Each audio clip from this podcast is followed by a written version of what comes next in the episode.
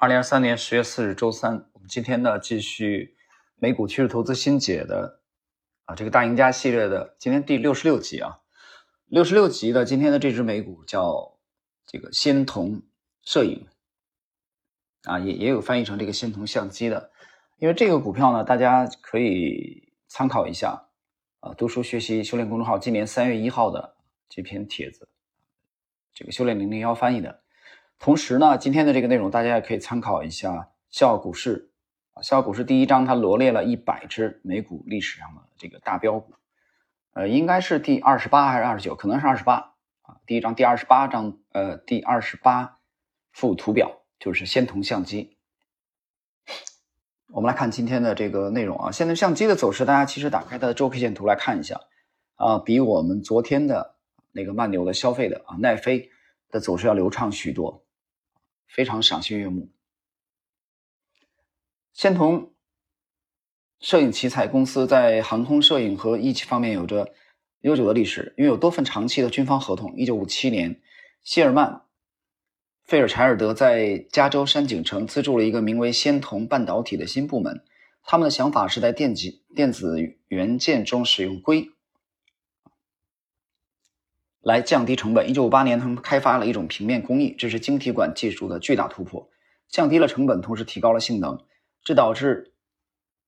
该公司在一块硅片上构建了一个包含四个晶体管的电路，创造了第一个硅集成电路，硅谷诞生了。停顿一下啊，其实大家读了这一段你就知道了。其实我们归类的话啊，至少它初创的时候，其实我们是把它完全可以把它归。类为科技股，啊，科技类的。让我们看看昨天的奈飞呢，它属于消费类的，对吧？文化娱乐消费类的，就是消费这个领域和医药在美股历史上，你看它经常出大标股。那科技类的股票呢，它没行情便罢，但一旦有行情，它的上涨往往是非常凌厉的。但是消费和医药其实走出了很多的这个这个慢牛，这个特点要大家去去研究一下啊。就消费类的，你包括我们的消费类也是，呃，当然最牛的是茅台了，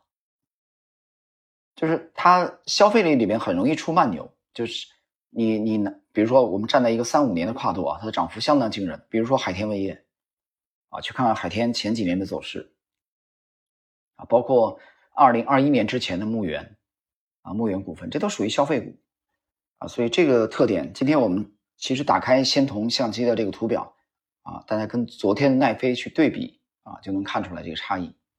在一九五八年第四季度，随着利润增长出现好转，这项创新直接实现了盈亏平衡。一九五九年二月，该股形成了一个十周的带柄的茶杯。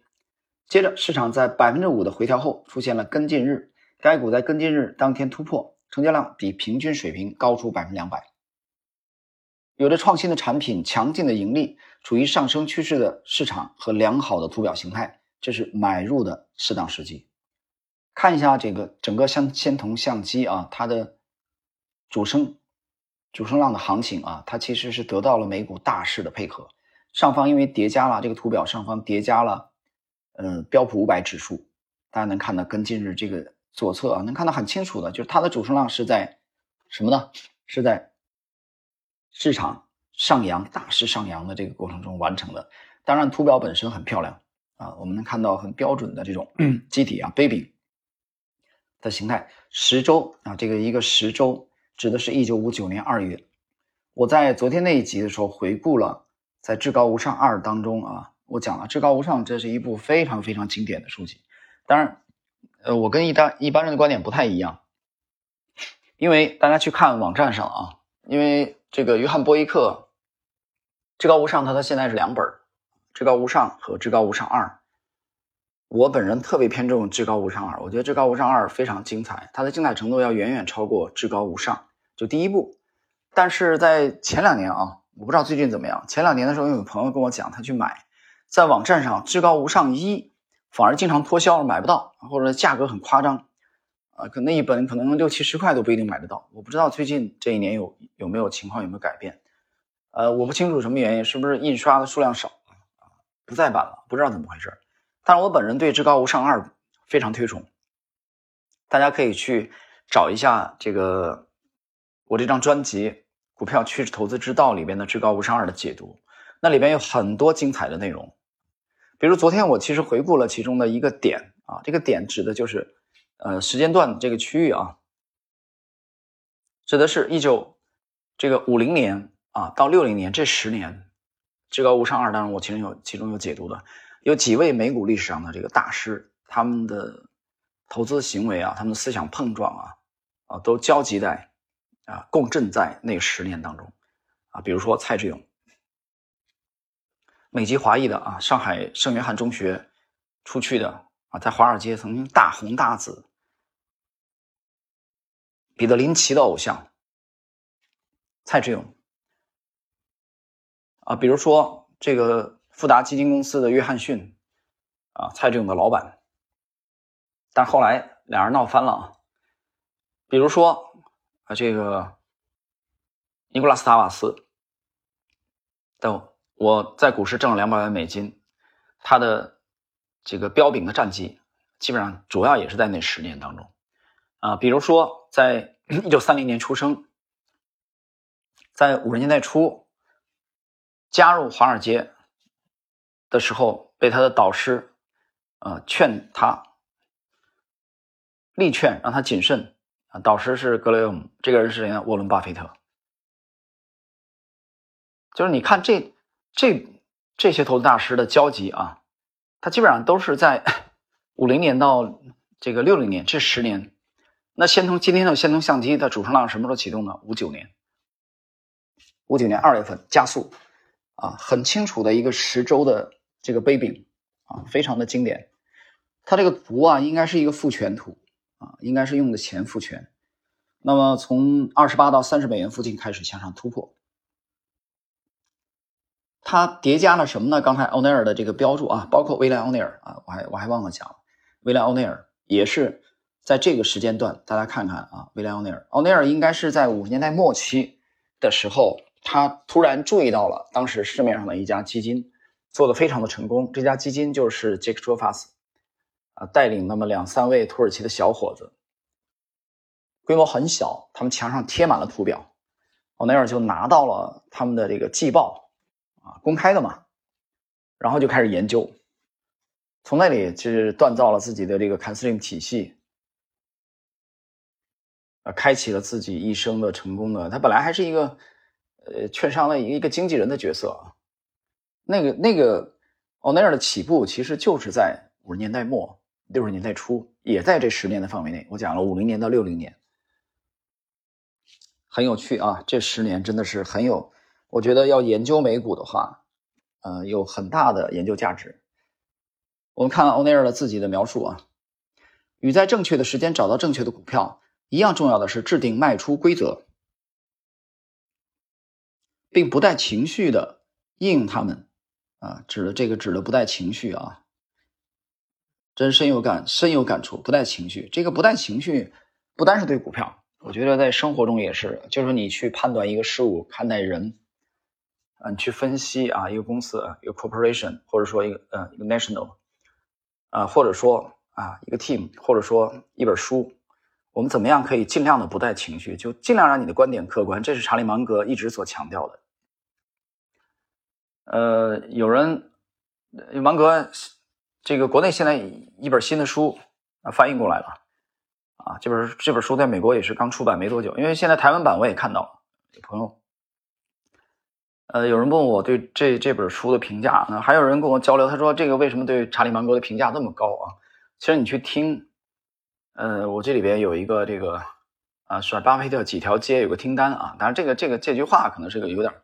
网络上的啊噱头，但实际上内容你去听一下，在喜马。我第一次推荐查理芒格的国内的关于查理芒格的，应该是非常早的，应该是在一六年，因为我整个的这个专栏是一六年七月十七号，呃，开始更新的啊，开始有有这个栏目的啊，但是大家现在能听到的是一七年的最早，一六年你听不到了，前面那一百多集没了啊，下架了，前面有一百多集，那。从一六年有这个专栏，应该是没有超过这个三两个月的时间，我就开始去很强烈的推荐关于当时的那那部书啊，就《穷查理宝典》，研究查理芒格的，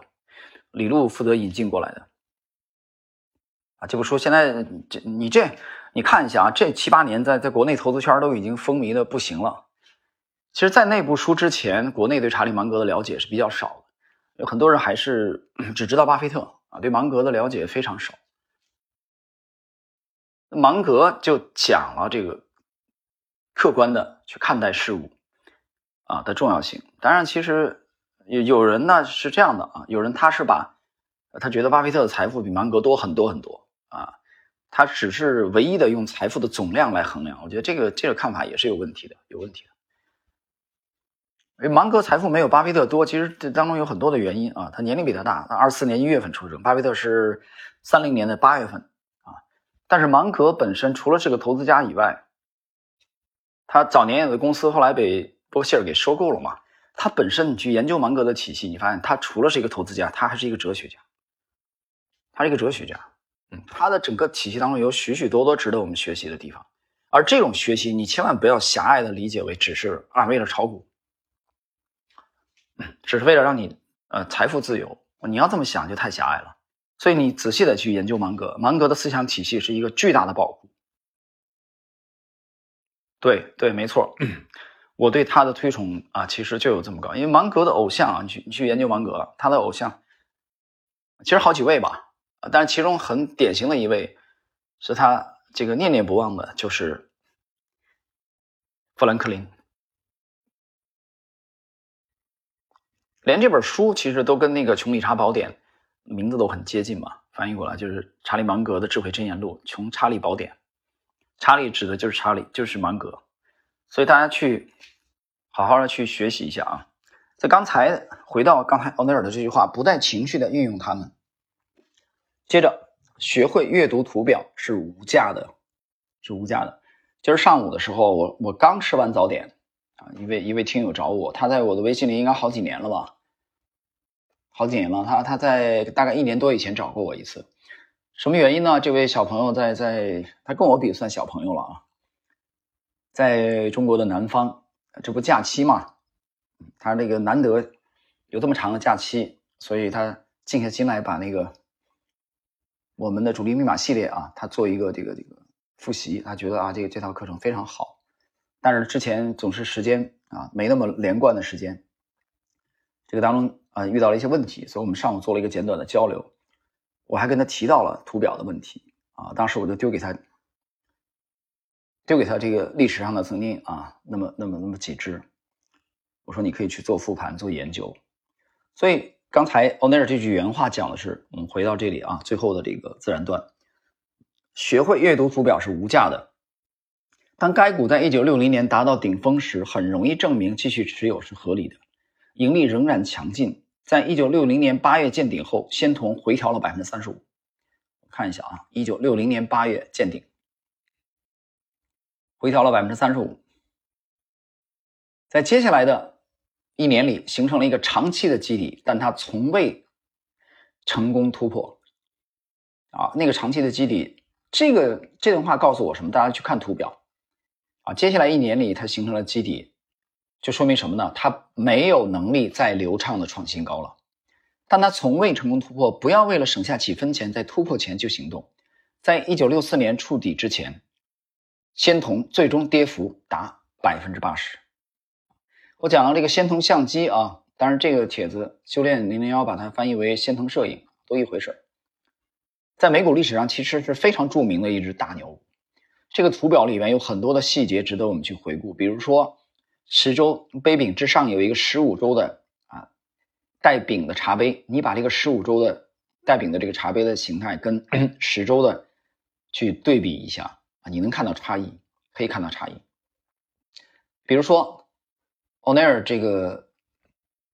刚才讲的啊，在一百三十美元之上，它又构筑了这个基底之后没有形成突破，到后来的暴跌百分之八十。在图表上，我想讲的是，图表上实际上都是有先兆的。比如说，仙童啊，在五十年代末的这个壮观的主升浪启动的初期、中期都有明显的强于大势啊。你去看它的这个相对强度，这一点是欧内尔也好，David Rain 也好，马克米勒维尼也好，他们都非常强调的啊。你包括这个《笑傲牛熊》的作者，呃，温斯坦，他们都非常强调的。这这帮人基本上都是以趋势派为主的吧？你欧内尔也是，我认为他也是主要，我把他主要也归类为趋势派。虽然他也强调基本面，那基本面图表都都看嘛，但是我把他也主要归类为这个图表派。所以你看这这帮人啊，这帮大师，呃，你包括这个后来奥内尔的这个学生，嗯，他们这个群体，它基本上都是归类为这个这个群体啊，这个群落。就是仙童相机的，我们把今天的内容小结一下。仙童相机的壮观的主升浪，在五九年开始加速，十周背饼突破之前，包括突破的过程中，它得到了几个因素的共振啊。首先是价格，价格的这种强势啊，吻合欧内尔讲的这个看 slim，对吧？然后这种价格的强势呢，又叠加了什么呢？叠加收益的增长，强劲的增长，基本面的。那在价格强势里边，我们强调一点，它有非常出色的相对强度，就跟当时的大势去比啊，比如跟标普五百去比，跟相关的行业指数去比，你都可以去比对做复盘的工作。所以我们经常讲一句话：牛股不是天上掉下来的，就牛股的锻造、牛股的历练、牛股的这个成功啊，不是偶然的。我不认为是偶然的。这图表当中有端倪，像今天上午交流这位广东的小朋友，他跟我讲。他说：“其实把这套课程仔细的听，不断的复盘，对着软件，对着图表，还原到当时的细节，他发现里面真的是有很图表当中很多的奥秘。但是你没有这个沉到这种深度啊，静下心来的时候，你是很难去重视啊这个图表的重要性。你很难去挖掘或者体会到图表当中原来有这么多值得我们去细挖的细节，而这些细节很大程度上已经其实。”从最初就决定了你投资的成功或者失败。你去看欧奈尔的标注啊，今天我们是第六六十六集了。这六十六集里面，每经常你会看到欧奈尔的这个在讲技术的过程中，突然之间就来了那么一两句，甚至一两段，这个好像很励志一样的鸡汤一样的东西。有些人看了以后很烦，他说：“老头怎么那么啰嗦？”你这么想的话，这么讲，其实你根本没体会到欧奈尔的苦心。没有体会到他的苦心，他不断的讲历史不断重演，什么意思呢？就是这些牛股它的形态是不断的在重演，不断的在重复，所以这些机会是给那些有心人的。就是你得你想知道，我经常讲，你想知道未来，你就得知道历史发生了什么。昨儿我朋友圈转了一段话，我觉得讲的非常好。到百分之他说什么呢？百分之九十九的人，哎，不要说预测未来了，说什么预测未来呢？百分之九十九的人连过去发生了什么都没搞清楚，他还预测未来呢？这话听起来有点有点刻薄，实际上不是。他讲的是真实的，绝大多数大众乌合之众，他连之前发生过什么，我说真实的啊，不是被扭曲的，啊，不是被被涂鸦的、被被扭曲、被涂改的、被篡改、被阉割的历史灌输给你的。真实的历史上发生过什么，他都没搞清楚，他怎么可能去预知未来呢？预测未来呢？这话讲的是对的，但是作为图表派来说，你想知道未来，你得先知道左侧；你想知道右侧，得先知道左侧。左侧是什么呢？左侧就是已经发生过的事这些历史上的牛股的表现，你花精力研究吗？没有。有人说我曾经花过精力，那你的精力远远不够。最后呢，我们把欧内尔那句话送给大家。这个市场上百分之九十九的机构和个人，他们从未做足功课啊，在哪里呢？对待投资，对待股市。我们用今天这句话结束今天第六十六集《大赢家》系列的仙童相机的解读。